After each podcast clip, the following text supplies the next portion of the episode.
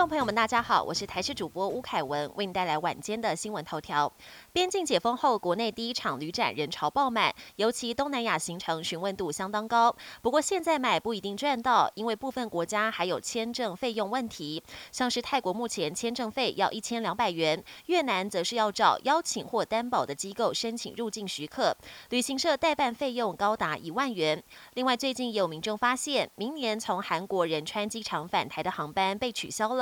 对此，华航表示，是因为旅运需求调整，将协助旅客迁转其他航班。现在不少医院门诊非常的抢，才刚试出挂号名额就通通秒杀。但真的有这么多的病人吗？台大妇产科医师施景中发现，他的门诊在网络上几乎都额满，就算加开名额也无法解决。但实际上去看诊的患者根本没有这么多，因此他推测很多都是代挂号业者先占缺，有需要的患者反而挂不到，让他苦叹，请代挂号公司放过他的门诊。而同样情况，其实在不少医院都上演，让医师们呼吁，请把机会留给真正需要的人。运动过后，除了补充蛋白质很重要，有营养师在脸书上发文分享，吃点偏酸的水果，像是番茄和柳橙，里面的柠檬酸也可以帮助修复肌肉。对此，营养师也解释，水果的糖分可以帮助细胞打开葡萄糖通道，后续补充蛋白质，肌肉合成更有效率。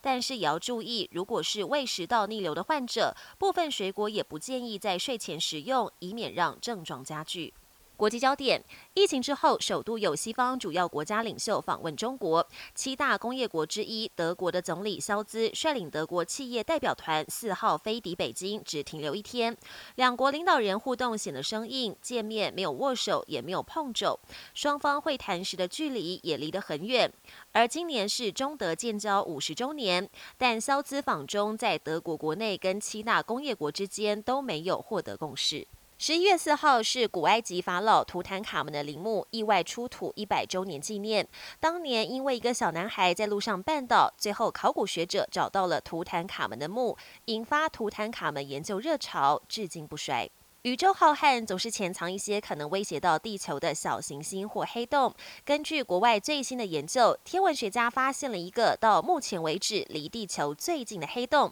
命名为盖亚 B H One。它的质量是太阳的十倍，而跟地球的距离也只有一千六百光年。本节新闻由台视新闻制作，感谢您的收听。更多内容请锁定台视各节新闻与台视新闻 YouTube 频道。